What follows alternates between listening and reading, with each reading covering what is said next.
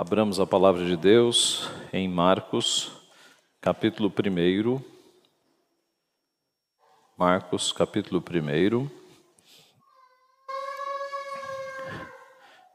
Do verso 40 a 45. Na sequência de Mateus, nós estávamos para entrar em Mateus 8 mas nós vamos pegar o registro que Marcos fez do mesmo fato de Mateus 8, que é um registro mais detalhado. Então vamos ler Marcos capítulo 1, verso 40 a 45. Aproximou-se dele um leproso, rogando-lhe de joelhos: Se quiseres, podes purificar-me. Jesus, profundamente compadecido, estendeu a mão, tocou-o e disse-lhe: Quero, fica limpo. No mesmo instante, lhe desapareceu a lepra e ficou limpo. Fazendo-lhe então veemente advertência, logo o despediu e lhe disse: Olha, não digas nada a ninguém, mas vai, mostra-te ao sacerdote e oferece pela tua purificação o que Moisés determinou para servir de testemunho ao povo. Mas tendo ele saído, entrou a propalar muitas coisas e a divulgar a notícia, a ponto de não mais poder Jesus entrar publicamente em qualquer cidade, mas permanecia fora, em lugares ermos, e de toda parte vinham ter com ele. Vamos orar mais uma vez? Pai Santo, Deus bendito, nós mais uma vez estamos diante da tua santa palavra, que é tão rica em ensinamentos para nós que nos mostra e nos revela a tua vontade e que nos revela a beleza do nosso redentor Jesus Cristo. Nós pedimos que o Senhor nos abençoe com o teu Santo Espírito, com a iluminação, o discernimento que vem dele, para que possamos, para entender a tua santa palavra nesta hora. E pedimos que o Senhor, por meio da tua palavra, nos edifique, nos alimente, nos fortaleça, nos repreenda, naquilo que precisamos ser repreendidos, Pai. Abençoa-nos e edifica-nos. É o que nós pedimos humildemente e em nome de Jesus. Amém. Meus irmãos, nós temos estudado a vida de Jesus Cristo, nosso Redentor, que é um tesouro inesgotável de conhecimento, e temos visto o quão ele foi misericordioso, bondoso, amoroso no seu ministério, o poder que ele exerceu no seu ministério. Temos visto os títulos que ele recebeu, os nomes que ele recebeu. E é bastante comum entre nós a designação de Cristo como nosso Senhor e o nosso Salvador. Senhor e Salvador. Olhando para esse texto em que nós veremos mais atributos e características impressionantes do nosso Senhor, nós podemos ver esta divisão: um Jesus que é Salvador e um Jesus que é Senhor. É uma forma de nós analisarmos este texto, tendo ele como primeiro Salvador, aquele que nos purifica, e Senhor, aquele a quem nós devemos obedecer. Em primeiro lugar, então, esse texto nos mostra que Jesus é o nosso Salvador. Ele nos purificou. Começa o texto narrando: aproximou-se dele um leproso. Ora, leprosos não se aproximavam. Leprosos, leprosos não se aproximavam. Os leprosos sabiam que deviam guardar distância das pessoas. Mas este leproso se aproximou de Jesus. Ele sabia que estava diante de alguém mais poderoso que a lepra alguém que não seria contaminado. Ele sabia que estava diante da cura, na verdade, na cura. Leprosos não se aproximavam. Eles ficavam distantes, e nós veremos por quê. Mas este leproso tinha fé no seu coração. E ele sabia que não estava diante de um homem qualquer, ele estava diante da cura. O leproso se aproximou. A lepra irmãos, era uma doença terrível, tão terrível e tão estigmatizada ela ficou que a Organização Mundial da Saúde trocou seu nome para Hanseníase, em homenagem a Hansen, que foi o descobridor do bacilo da doença. O que, que a lepra fazia com uma pessoa e o que a lepra faz com uma pessoa. Ela começa com dor em certas áreas do corpo, dormência em algumas regiões, e a pele nestas partes vai perdendo a sua cor original. A pele fica saliente, lustrosa e escamosa. Aliás, é daí que vem o nome lepra, porque escama em grego é lepos, em latim eu creio, grego-latim, é lepos ou lepis, significa escama. À medida que a lepra se agravava, as partes salientes iam se transformando em chagas, em feridas, em úlceras provocadas pela insuficiência do sangue, do curso sanguíneo. A pele, especialmente ao redor dos olhos e as orelhas, começavam a formar protuberâncias com profundos sulcos entre as inchações, de sorte que o rosto de uma pessoa inchado, começava a assumir o aspecto de um leão, um rosto redondo e inchado. Os dedos, com o avanço da doença, caíam ou eram absorvidos. Os dedos das mãos e os dedos dos pés, as extremidades eram afetadas, o sangue já não chegava nas extremidades. As sobrancelhas e as pestanas também caíam. É possível é, era possível perceber uma pessoa com lepra por perto por causa do cheiro, porque o cheiro era terrível. Era cheiro de podridão. O corpo exalava. A voz do leproso também geralmente mudava, porque com a doença afetando a laringe, a voz ia ficando cada vez mais rouca, cada vez mais grave. Era uma doença terrível. Ah, pela lei, Deus estabeleceu que o leproso ele tinha que ser afastado porque era uma doença altamente contagiosa, transmissível. Então os leprosos eles iam viver juntos nos desertos, nos lugares bem afastados, sem nenhum contato com o povo, para que a doença não se, não se espalhasse. Era uma doença terrível. Tirava a pessoa da sua família, tirava a pessoa da vida religiosa, isolava a pessoa de fato. Ela não teria mais trabalho, ela teria que viver de esmolas, né, de corações bondosos que passavam por perto e colocavam ali algum alimento. Era uma doença terrível, uma doença que afastava as pessoas. Por isso, um leproso não se aproximava das pessoas, porque as pessoas não queriam chegar perto de alguém que tinha essa doença terrível. Mas este leproso se aproximou, porque ele sabia que Cristo não era uma pessoa qualquer. Ele tinha ouvido falar do poder de Cristo. Aproximou-se e, rogando-lhe de joelhos, disse: Se quiseres, podes purificar-me.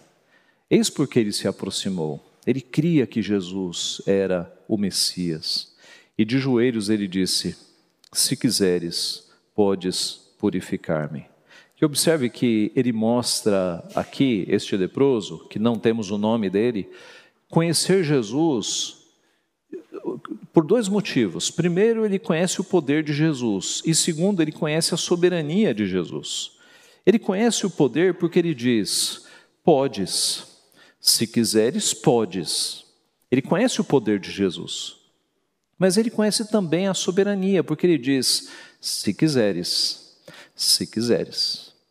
É o poder de Jesus e é a soberania de Jesus. Ele conhece ambos, a onipotência e a soberania.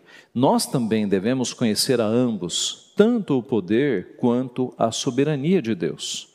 Muitos conhecem o poder, mas não aceitam a soberania. Muitos conhecem o poder, mas lutam contra a soberania. Pois um Deus soberano ele faz o que ele quer, ele não faz o que nós queremos. E mesmo no meio evangélico, há uma crença de um Deus poderoso, mas não um Deus soberano. Porque um Deus soberano, ele pode entrar na minha vida e fazer o que ele quer. E as pessoas não querem perder o controle da sua vida, as pessoas querem autonomia. Na minha vida, mando eu. Por mais que elas não expressem isso em palavras, é assim que elas agem.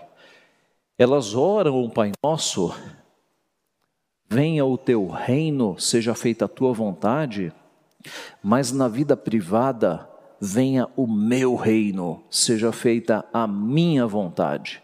Eles não se entregam totalmente a Deus. Este leproso, ele confiava tanto no poder quanto na soberania.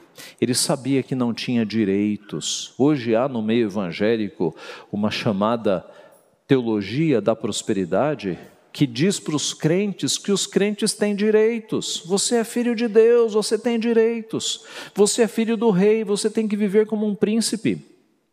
Mentira de Satanás. Aliás, Satanás disse mais ou menos as mesmas coisas quando tentou Jesus lá no deserto. Tá?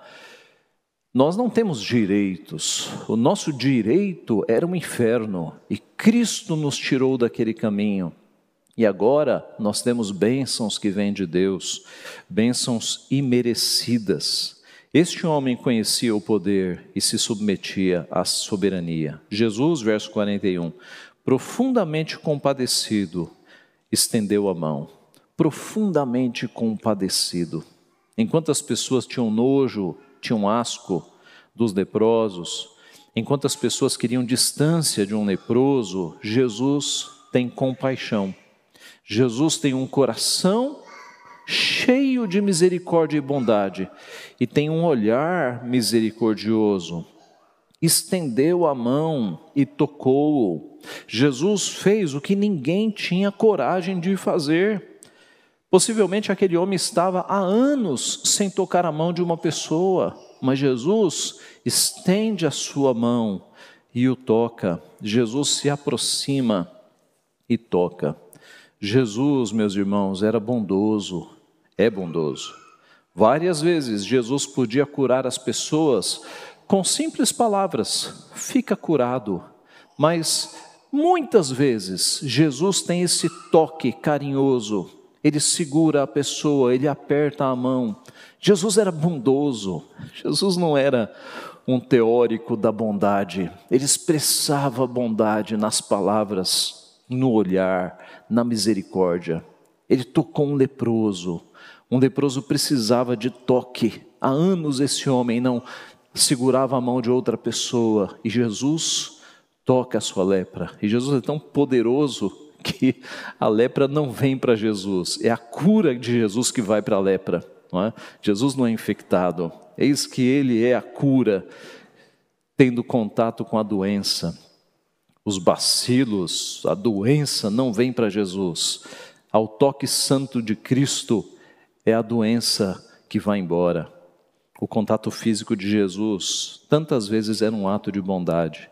Ele podia dizer para o cego: haja luz nos teus olhos, mas ele pega um pouquinho de terra, coloca saliva, faz ali uma pasta e aplica nos olhos do cego.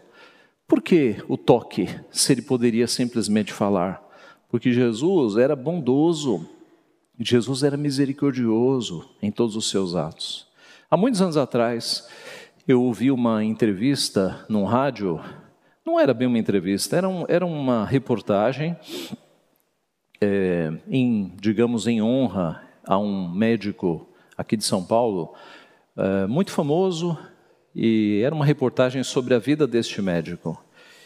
E eu estava ouvindo aquele ali no rádio, e, e me chamou muita atenção o depoimento de um paciente do médico, que disse o seguinte, que o médico, este médico em questão, um senhor já de mais de 60 anos, era um médico assim muito sério, muito carrancudo, taciturno, né, de poucos sorrisos. Mas esse paciente relatava que em toda consulta em que o paciente estava internado, deitado numa cama, o médico chegava na ponta da cama, segurava o dedão do paciente e dizia: "E aí, como é que você está, como é que você passou, e ficava ali a consulta segurando o dedão do pé do paciente. E embora não desse nenhum sorriso, os pacientes o amavam, porque esse toque né, era uma demonstração de proximidade, de carinho. Jesus tocava as pessoas. Jesus não era um mestre de palavras, Jesus era um mestre de ações, ele era próximo ele era bondoso, misericordioso. Ele não foi apenas um profeta que de vez em quando aparecia para dar uma mensagem. Ele se relacionava com as pessoas, ele amava as pessoas nos seus relacionamentos. E disse: Quero, fica limpo. Quero, fica limpo. O homem disse: Se quiseres, se quiseres, pode. Jesus disse: Pois eu quero. Isso é poder, isso é onipotência, meus irmãos. Que médico hoje pode olhar para um paciente com hanseníase e dizer: fica curado? Impossível, impossível, nem com gripe dá para fazer isso. Médicos humanos precisam de instrumentos, precisam de meios, de exames, de tratamentos, de remédios. Mas Jesus era onipotente, é onipotente. Ele simplesmente disse: Quero, fica curado. Jesus tem total poder sobre bactérias, vírus, fungos, bacilos, sobre qualquer doença, mesmo as incuráveis. Jesus anda curando ainda hoje. No mesmo instante, lhe desapareceu a lepra e ficou limpo. Cura instantânea. No mesmo instante, cura instantânea. Agora aquele homem estava limpo, estava purificado. Agora aquele homem poderia voltar à sua família, poderia voltar ao templo, a fazer sacrifícios no templo, poderia ter uma vida normal. Bastou um toque de Jesus, bastou Jesus dizer: Quero, fica limpo, para que tudo se fizesse novo na vida daquele homem. Nós não sabemos há quanto tempo ele estava com lepra, talvez anos, mas bastou um toque de Jesus para que tudo se fizesse novo. Irmãos, conosco também foi assim. Conosco também foi assim. Na verdade, conosco a cura foi maior.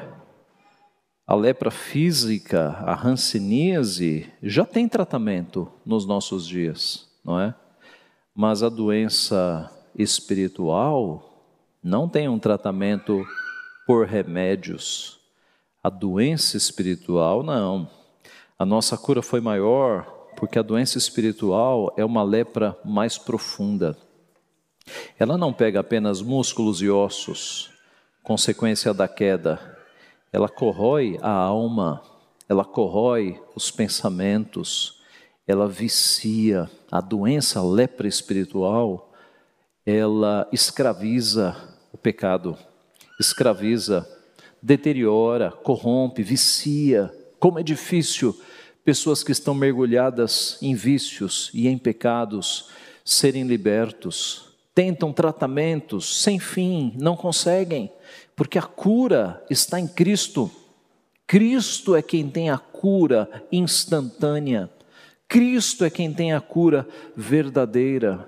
Cristo é quem tem poder para tirar pessoas das drogas, do vício do cigarro, do vício da bebida de quaisquer substâncias, da pornografia, da vida imoral. Cristo é quem tem poder para resgatar, resgatar pessoas das trevas e trazê-los para a sua maravilhosa luz. Então, a nossa cura foi muito maior. Na nossa cura, não bastou, aliás, Cristo dizer: fica limpo. Ele se colocou no nosso lugar. Ele morreu no nosso lugar. O castigo que nos traz a paz estava sobre ele, e pelas suas pisaduras fomos sarados. Ele se colocou no nosso lugar. Do mesma forma que o pecado infectou a carne do ser humano, Cristo se fez ser humano para, na carne, representando a humanidade, oferecer-se em nosso lugar. Romanos capítulo 8. O pecado veio na carne, Cristo na carne entregou-se. Cristo nos viu na eternidade, Cristo nos amou e se entregou por nós na cruz do Calvário. Irmãos, esta é uma salvação que não tem 10 anos, 20 anos. Este não é um amor que tem 50 anos, é um amor eterno. Na eternidade, Deus viu você, e na eternidade, Ele te viu e disse: Vai nascer em tal dia vou resgatá-lo em tal dia, vai morrer em tal dia. Há um plano de Deus sobre a tua vida. Você não está aqui vivendo é, independentemente, como um navio sem curso. Você está aqui porque Deus permitiu, e você veio para os caminhos de Deus porque Ele decretou isso na eternidade, e no curso da história Ele te atraiu para Ele mesmo. As coisas antigas já passaram, eis que se fizeram novas. Assim como leprosos, nós tínhamos cheiro de morte. Salvos em Cristo, nós somos para com Deus o bom perfume de Cristo nós não temos mais odores de enxofre, odores de morte. Nós temos agora o bom perfume de Cristo, 2 Coríntios 2,15. As coisas antigas já passaram, eis que se fizeram novas, 2 Coríntios 5, 17. Jesus então é o nosso Salvador, ele nos purificou. Ele nos curou da lepra mais profunda, Ele nos tirou das, da morte e nos trouxe para a vida. Ele nos curou com esta cura mais profunda. Mas além disso, esse texto nos ensina, além de ensinar que Jesus é o nosso Salvador, ele nos purificou, nos ensina também que Jesus é o nosso Senhor. Nós devemos obedecê-lo. Jesus é o nosso Senhor, nós devemos obedecê-lo. Então, depois daquela cura maravilhosa, Jesus, fazendo-lhe então veemente advertência, verso 43, logo despediu. E lhe disse: Olha, não digas nada a ninguém, mas vai, mostra-te ao sacerdote e oferece pela tua purificação o que Moisés determinou, para servir de testemunho ao povo. Jesus dá aqui duas ordens ao ex-leproso. Não diga nada a ninguém, é a primeira ordem. Não diga nada a ninguém. Olha, não digas nada a ninguém. Segunda ordem: vai até o sacerdote e faz a oferta que a lei determina. Mas vai, mostra-te ao sacerdote e oferece pela tua purificação o que Moisés determinou para servir de testemunho ao povo. Observe que a lei determinava em Levítico 14 justamente isso se um leproso fosse curado da sua lepra, se a lepra fosse embora de alguma forma, havia um protocolo para que ele fosse reinserido na sociedade, Levítico 14. Esta será a lei do leproso no dia da sua purificação. Será levado ao sacerdote, este sairá fora do arraial e o examinará. Se a praga da lepra do leproso está curada, então o sacerdote ordenará que se tomem, para aquele que se houver de purificar, duas aves vivas e limpas, e pau de cedro, e estofo carmesim e isopo. Então havia ali um ritual, né, um sacrifício a ser feito para que este ex-leproso, examinado pelo sacerdote, retornasse à vida religiosa e, por consequência, ao convívio da sociedade. Observe que Jesus, ele segue a lei. Jesus nunca foi contra Moisés. Jesus está dizendo: vai lá seguir a lei, faça exatamente como Moisés determinou. A primeira ordem foi: vá e não diga nada a ninguém. O homem não obedeceu à primeira ordem. Possivelmente tenha obedecido à segunda ordem para que ele fosse reinserido na vida normal, mas a primeira ordem ele não obedeceu. Mas tendo ele saído, entrou a propalar muitas coisas e a divulgar a notícia, a ponto de não mais poder Jesus entrar publicamente em qualquer cidade, mas permanecia fora, em lugares ermos, e de toda parte vinham ter com ele. Irmãos, esse homem desobedeceu Jesus Cristo. Jesus fez uma cura tão maravilhosa na vida daquele homem. Jesus Cristo abençoou tanto, mas ele desobedeceu. Porque Jesus não queria que ele falasse, para, possivelmente para que as multidões não viessem atrás de Jesus, atrás de curas. Veja, Jesus curava pessoas, mas Jesus não veio a este mundo para curar pessoas fisicamente. A missão de Jesus foi curar espiritualmente, foi dar salvação. E Jesus não queria que as pessoas viessem até ele por causa de, digamos, pão e circo multiplicação de alimentos e milagres extraordinários. Jesus não queria isso. Jesus queria de fato pessoas que chegassem-se a Ele arrependidas, querendo mudança de vida. Por isso ele proibiu, não era hora ainda de haver esta ampla divulgação. Mas aquele homem não obedeceu, não obedeceu. O ex-leproso se achou mais sábio que Jesus e saiu divulgando a notícia. Talvez ele tenha pensado: ah, não, eu vou fazer um grande bem, mostrando o poder deste homem. E desobedeceu Jesus e saiu divulgando. Note, divulgar notícias sobre Jesus é uma coisa boa, mas aquele homem tinha uma ordem expressa de Jesus: não, de, não digas nada a ninguém, não digas nada. Jesus sofreu as consequências, Jesus não podia agora mais entrar nas cidades, porque aquela notícia se alastrou, as pessoas ficaram é, alvoroçadas por ter curas e curas e curas, por ver Jesus curando mais leprosos, e Jesus não pôde mais entrar nas cidades. E ele teve que ficar em lugares ermos, em lugares afastados, e alguns insistentes iam atrás dele. Aquela desobediência prejudicou o ministério de Jesus. Irmãos, Jesus é o nosso Senhor, nós devemos obedecê-lo, gostando ou não, tendo ideias diferentes ou não, achando que nós temos uma ideia melhor ou não, nós devemos obedecer a Jesus. Que nenhum de nós pense, ah, a Bíblia manda isso, mas eu tenho um caminho melhor. Desobediência. Não queira ser mais sábio que Cristo. Não queira ser mais sábio do que Deus. Obedeça, simplesmente obedeça. Observe que na palavra de Deus nós vemos pessoas que tiveram ideias melhores, não é? Melhores entre aspas, porque foram péssimas. Por exemplo, Davi, Davi, na primeira vez que foi levar a arca, ele teve uma ideia: vou fazer um carro de bois novíssimo, não é? E que transportar água, arca nos ombros que nada. Deus merece o melhor. Eu vou fazer um carro de bois novinho e vou colocar a arca no carro de bois e vai ser uma rapidez. Nós sabemos o que aconteceu. Né? Deus soltou a sua ira, a sua fúria, e teve até morte nessa história, por causa da desobediência. E Davi aprendeu a lição. Passaram-se muitos anos, e Davi fez com que a arca fosse levada para o local, e aí sim, ele chamou os levitas e até exagerou, né? De, de tantos em tantos passos ele parava para fazer um sacrifício, aí, aí ele aprendeu a lição. Saul também teve uma ideia melhor, entre aspas, que foi uma ideia péssima. É, Deus o manda matar os Amalequitas, era um povo terrível, precisava ser exterminado mesmo.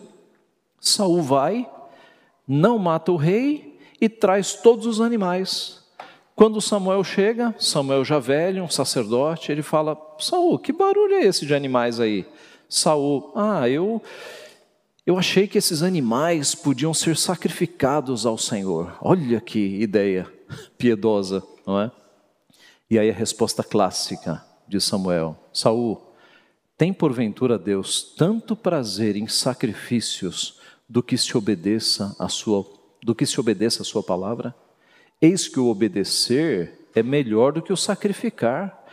Em outras palavras, Saul, Deus não precisa desses animais, Deus precisa de obediência. Você não obedeceu. Eis que o reino será tirado das tuas mãos por causa dessa desobediência. E assim o foi.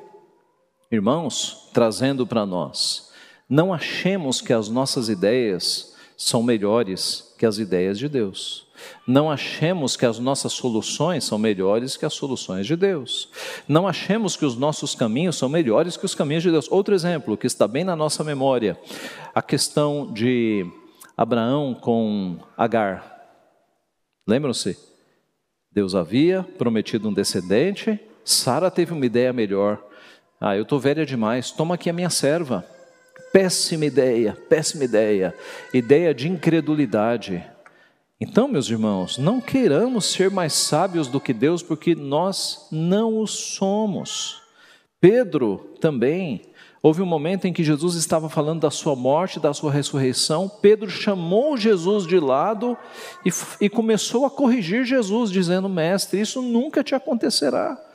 Resposta de Jesus: Arreda Satanás, tu és para mim pedra de ofensa, não cogitas as coisas celestiais, mas as terreais.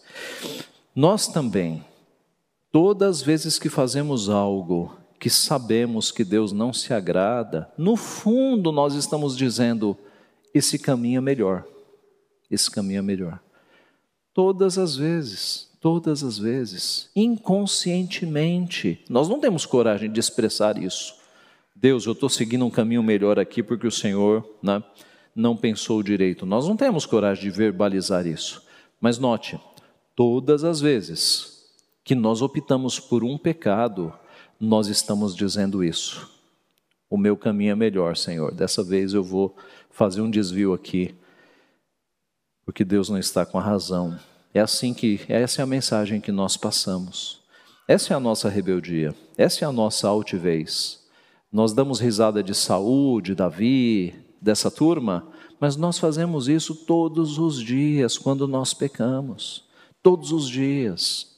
Porque o pecar é justamente discordar do caminho de Deus. Eu tenho aqui o pecado me atraindo, eu tenho aqui a vontade de Deus. Eu sei que essa é a vontade de Deus, eu sei que esse é o caminho pecaminoso. Ah, uma vez só, né? A última vez eu vou pelo caminho pecaminoso.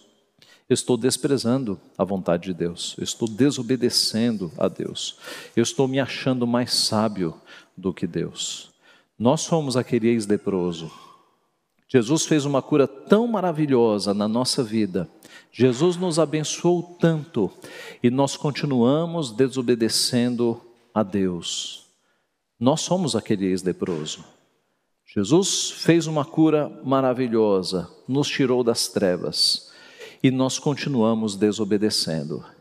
Nós sabemos que temos que ler a Bíblia todos os dias e nós falhamos, nós sabemos que nós temos que orar todos os dias e não o fazemos.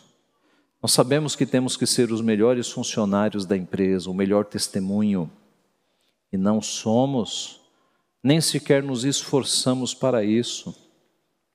Nós sabemos que temos que ter compromisso com a igreja, nós sabemos que temos que guardar o dia do Senhor, temos que participar dos cultos, da escola dominical, e não fazemos. Nós sabemos, mas nós não fazemos. Nós sabemos que devemos participar da reunião de oração no meio da semana. Nós sabemos que orar faz bem para a nossa alma, mas nós não fazemos. Nós somos o ex-leproso, que parece que tem saudade da lepra. Nós somos ingratos. Deus faz tanto por nós e nós não temos o mínimo de compromisso em obedecê-lo. Nós não, não, temos tempo para Deus muitas vezes, não é? Não, não tenho tempo. Eu não participo porque eu não tenho tempo, eu tenho outra coisa para fazer, eu não tenho tempo. Certa vez alguém disse: se você fosse preso por ser cristão, haveria provas suficientes para te condenar? Se alguém te prendesse por ser cristão, quais seriam as provas? Ah, ele vai no domingo uma vez por mês. Ah, não, isso aqui não. Isso aqui. Isso não é prova, gente. Isso não é prova. Eu vou mais fundo. Se alguém te oferecesse mil reais para você participar do culto da manhã, da escola dominical, mil para o culto da manhã, mil para a escola dominical, mil reais para o culto da noite, e te oferecesse mil reais para participar da reunião de oração na quinta-feira, você daria um jeito? para ganhar os quatro mil? Você daria um jeito? Pois se você ficou tentado, e se você acha que daria um jeito, é porque você está servindo ao Deus dinheiro, não está servindo a Cristo. Porque para servir a Cristo, nós não precisamos de tal incentivo. Crentes verdadeiros não vêm à igreja por obrigação, vêm por prazer. Agora, se você fala, não, pastor, eu de fato eu não tenho condições. Reunião de oração, eu não tenho esse, eu eu estou trabalhando, pastor, eu não tenho jeito, eu não tenho, não tenho, ok. Deus, Deus conhece o teu coração. Não, pastor, não tem como eu vir nos dois cultos, não tem como eu ficar na escola dominical. Eu tenho um motivo, Deus sabe o meu motivo, ok. Deus sabe o teu motivo.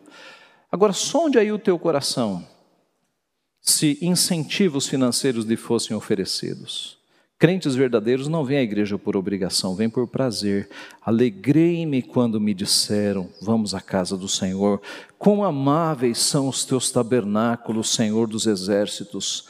A minha alma suspira e desfalece pelos átrios do Senhor. O meu coração e a minha carne exultam pelo Deus vivo. O pardal encontrou casa, a andorinha ninho para si. Eu, os teus altares, Senhor dos exércitos, Rei meu, Deus meu, bem-aventurados os que habitam em tua casa, louvam-te perpetuamente. Bem-aventurados. Mais adiante no salmo, melhor é estar às portas da casa do Senhor, às portas, do que permanecer nas tendas da perversidade. Considere aí, entre você e Deus, se as desculpas que você tem oferecido são de fato verdadeiras. Jesus fez uma cura tão maravilhosa na vida daquele homem. Jesus o abençoou tanto e aquele homem o desobedeceu. E nós? E nós? O que é que nós temos feito com essa cura maravilhosa que Deus nos deu? Eis a razão por que há entre vós muitos fracos e doentes e não poucos que dormem. Porque se nos julgássemos a nós mesmos, não seríamos julgados mas quando julgados somos disciplinados pelo Senhor para não sermos condenados com o mundo. Eu sei, é o texto da ceia, mas é um texto que se aplica a tudo, a tudo. Porque a Bíblia nos diz que nós temos um Deus que nos disciplina. E você acha que ele disciplina como? No caso dos Coríntios, ele estava fazendo com que alguns ficassem fracos e até morressem pela disciplina. E você acha que conosco é diferente? Você acha que o peso da mão de Deus em nós é uma coisa retórica apenas? Você acha que Deus, se pesar a mão na tua vida, Ele não vai fazer coisas semelhantes? Doença, desemprego, infelicidade, vai fazer a mesma coisa. Mesma coisa. Nós temos um pai que nos disciplina para aproveitamento, ele faz doer, para que doendo você volte para a igreja. Porque nós, a maioria de nós, se não doer, nós não voltamos. É a pedagogia de Deus, é puxar a orelha para doer. E nós lemos Hebreus capítulo 10, mostrando as ameaças de Deus para aqueles que estavam relapsos no congregar. E o final do texto termina: dura coisa é cair nas mãos do Deus vivo. Dura, não tente a Deus, não tente. Não não não espere ele pesar a mão, não espere. É o meu conselho para você. Venha antes, venha antes. Aliás, você quer sair da disciplina de Deus? Talvez você esteja já na disciplina de Deus. Quer sair? Arrume a tua vida, volte ao primeiro amor, volte às primeiras obras, volte a ler a Bíblia todos os dias, volte a orar todos os dias. Se esforce em obedecer a Deus como marido, como esposa, como filho, como filha, como funcionário, como chefe, como aluno, como professor. Aplique o Evangelho na tua vida, volte ao primeiro amor, obedeça a Deus, seja cristão 24 horas por dia e não no domingo apenas, 24 horas por dia. Volte a frequentar os dois cultos, venha à escola dominical, participe da reunião de oração, arrume a tua vida. Faça tudo isso para você perceber se as coisas não vão mudar na tua vida. Possivelmente Deus retire a mão de disciplina para que as coisas voltem ao normal e observe, simplesmente observe o que vai acontecer na tua vida na medida em que você for mais fiel, mais fiel, mais fiel, mais fiel. Observe, observe, depois me conte. Observe. Deus fará maravilhas. Deus recompensa aqueles que o buscam. Deus recompensa aqueles que se aproximam dele com coração sincero. Arrume a tua vida, saia da disciplina do Senhor. Concluindo, Jesus é o nosso Salvador, ele nos purificou, a nossa lepra foi limpa, a nossa cura foi mais profunda, ele nos salvou da morte eterna. Jesus é o nosso Senhor, devemos obedecê-lo, devemos nos comprometer com Ele 24 horas por dia, de domingo a domingo, devemos ofertar não duas, dois passarinhos, devemos ofertar a nossa vida diante dele, por gratidão por esta cura mais profunda que ele efetuou em nós. Que ele assim grave estas palavras no nosso coração. Amém.